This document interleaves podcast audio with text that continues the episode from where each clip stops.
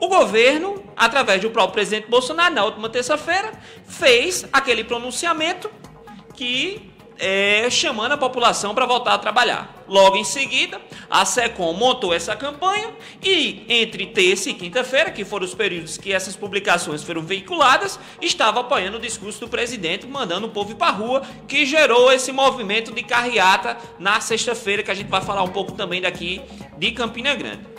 E aí, a Justiça Federal, muito acertadamente, foi lá e proibiu a veiculação desses dessa campanha.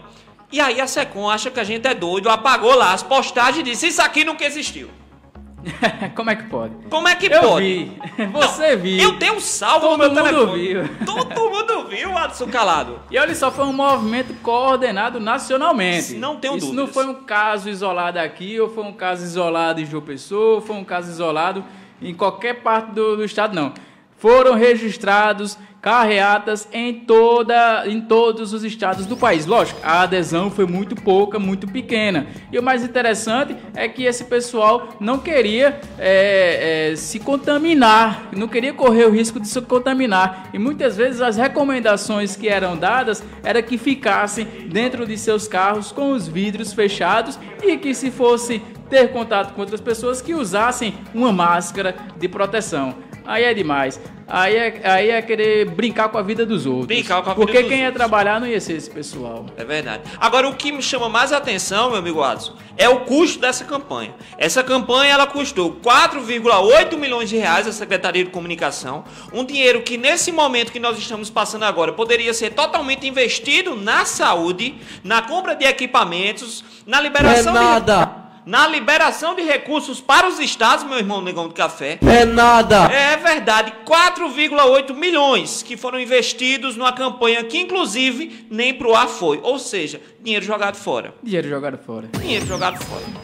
Pois é. E olha, aqui em Campina Grande, dando sequência a esse movimento, teve pessoas e empresários que, apro- que apoiaram essa medida e que também fizeram movimentação aqui na última sexta-feira.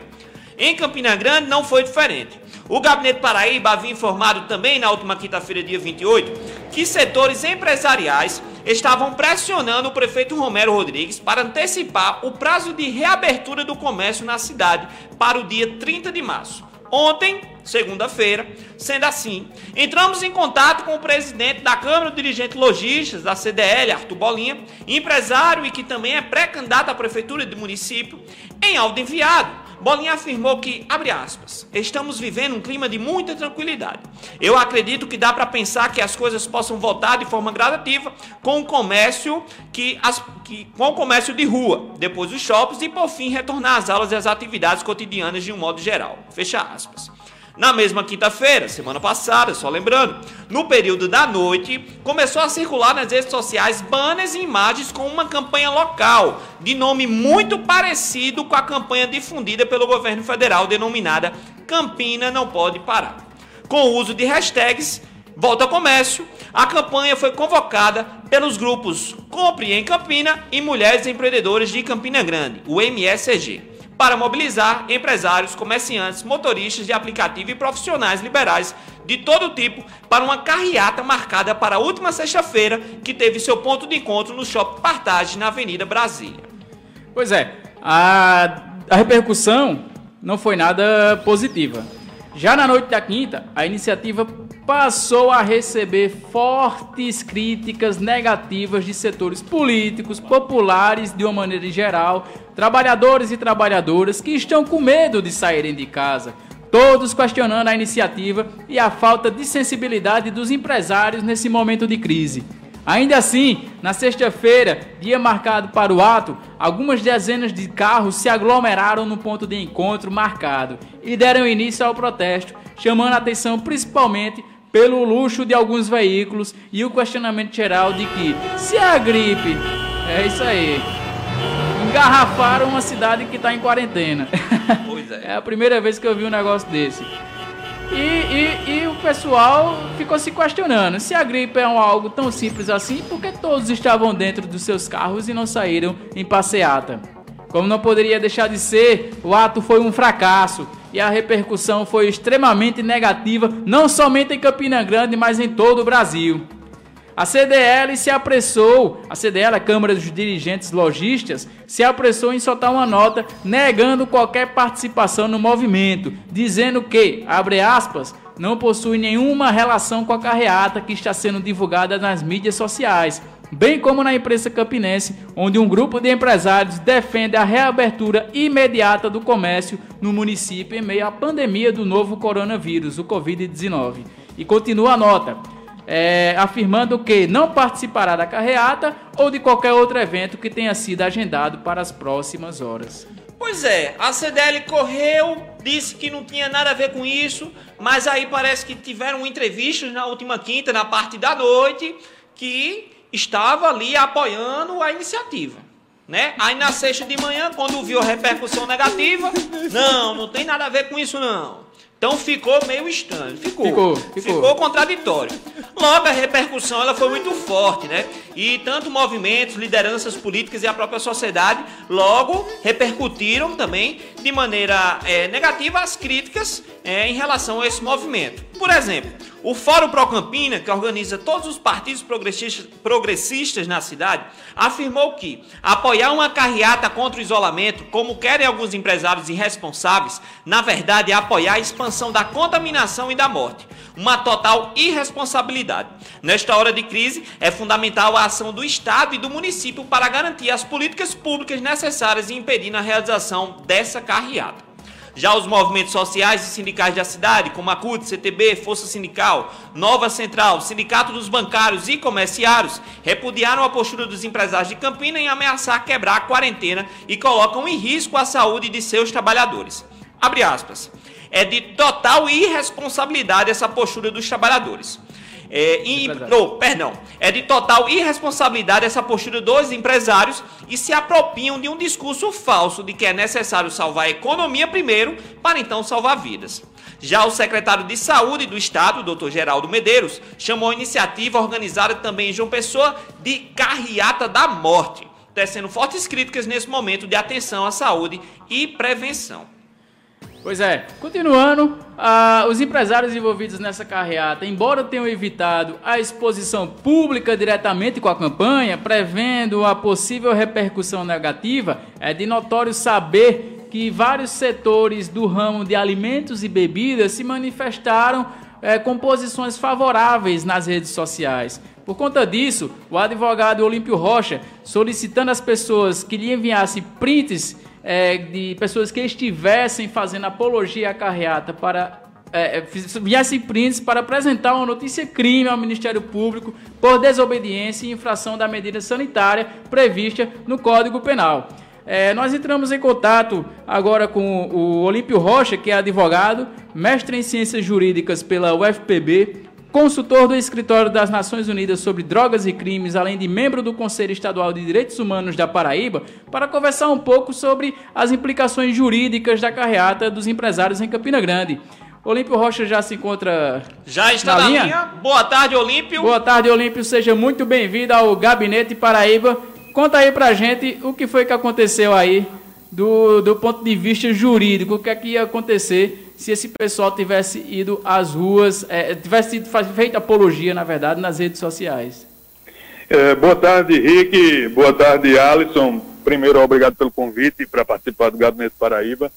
Dizer que fico à disposição depois desse período da pandemia, né, para inclusive participar presencialmente, já que o momento não pede, né, não, não permite que nós participemos presencialmente, mas Quero agradecer pela oportunidade, esclarecer desde logo que, primeiro, é preciso diferenciar a liberdade de expressão, né, prevista na Constituição do Brasil, dos crimes previstos no Código Penal. Né? Então, uma coisa é você pedir que o comércio volte, uma coisa é você é, fazer postagens em redes sociais é, se mostrando contrário a medida de isolamento social, se mostrando contrário à medida de quarentena. Isso é perfeitamente possível, né? isso é, é garantido pela liberdade de expressão prevista na Constituição. Outra coisa é você é, praticar o crime de infração à medida sanitária, como infelizmente alguns desses empresários acabaram praticando, na medida em que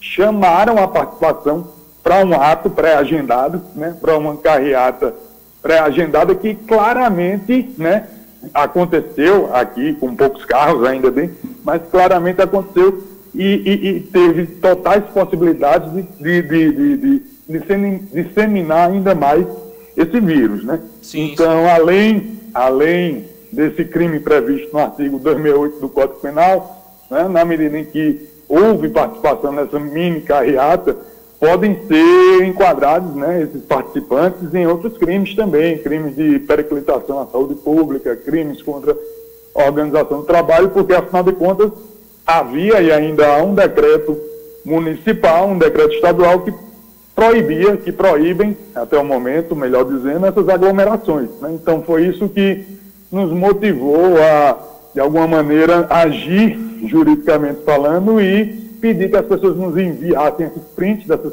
desses empresários, desses, dessas pessoas que estavam conclamando o desrespeito à medida sanitária, para que a partir disso a gente consiga ter provas para apresentar uma notícia crime ao Ministério Público. Olímpio, então, diga lá, Henrique. Boa tarde, antes de mais nada, meu irmão. Seja bem-vindo aqui ao nosso programa, ao nosso Gabinete Paraíba.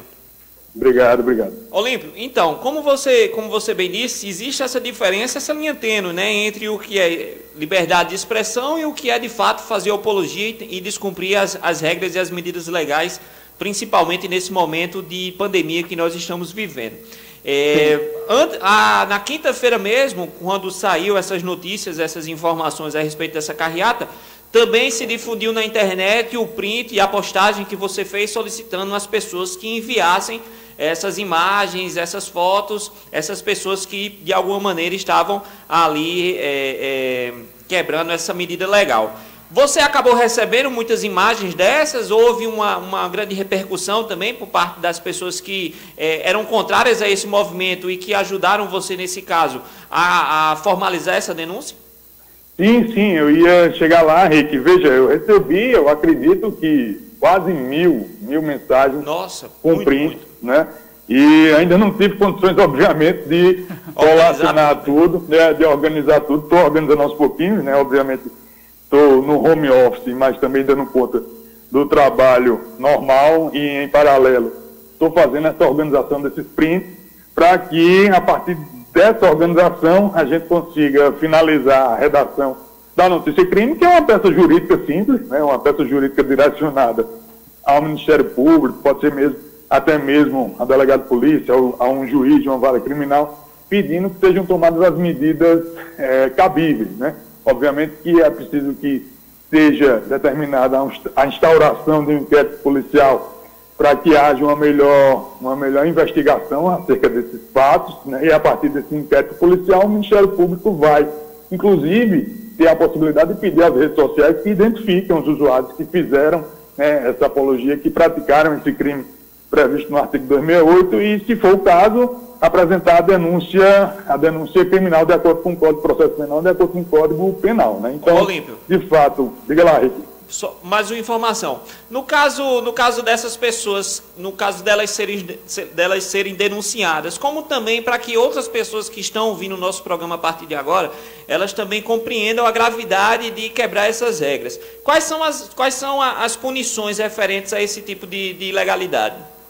Exato. Veja, é, como eu dizia, né, essas pessoas podem ser é, alvo de denúncias criminais por parte do Ministério Público, ou seja, elas podem ser transformadas em réus, né, em réis, e ter a necessidade de responder a um processo crime que pode redundar na, na, na combinação de uma pena, não é? Agora, a pena, especificamente falando, prevista no artigo 268, não sei decorada, depois eu posso olhar e repassar para vocês, mas não deve ser uma pena alta, uma pena que, por exemplo, para uma pessoa é primária pode ser substituída por uma prestação de serviço, algo assim, mas o fato é que a pessoa fica com a ficha suja, sim, né? Sim. E, enfim, é, é, preciso relembrar que é crime, sim, né? Sim. Você infringir uma medida sanitária, você é, periclitar a saúde pública, colocar em risco a saúde pública, né? Não, não, é o caso de,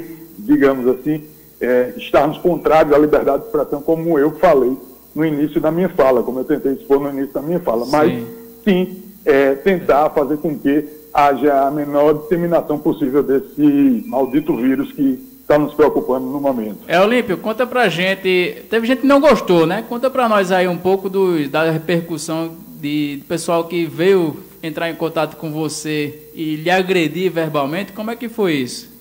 É, veja, isso são, são consequências naturais, né, Alisson, da nossa atuação política. Não sou político, né, é, mas eu tenho, digamos assim, um, uma militância na advocacia junto a movimentos sociais, uma militância na advocacia junto a sindicatos, né? Então eu estou já acostumado a receber esse tipo de bordoadas via redes sociais, mas são bordoadas naturais, pessoas me xingando, pessoas é, questionando a minha atuação, né? e depois a gente acaba levando na, na, na brincadeira também. O pessoal fez um vídeo tirando onda né? com, com xingamentos que eu recebi de um determinado empresário, que eu não sei quem foi realmente, mas, enfim, a gente está acostumado com esse tipo de, de reação e a gente leva da, da, da, da, maneira mais amena possível. Obviamente que não, é, não dá para levar na brincadeira, porque nunca se sabe quem são os malucos que eventualmente podem é, estar fazendo esse tipo de ameaça. Né? Mas pois se houver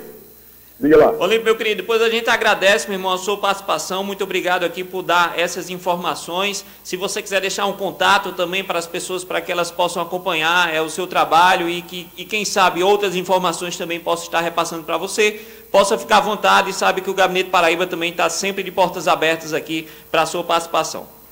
Valeu, eu agradeço a vocês dois. É, fico à disposição novamente para participar sempre que chamado e dizer que quem quiser pode me procurar pelas redes sociais, Olímpio Rocha, Instagram, Twitter, Facebook, né? E acompanhar lá as nossas ações, né? Eu quero reiterar que estou no momento de organizar todos esses prints para que a notícia crime seja é, redigida finalmente e nós a apresentemos mais tardar até o início da próxima semana com o fito de procurar a responsabilização dessas pessoas que estão colocando em risco a saúde pública. Obrigado.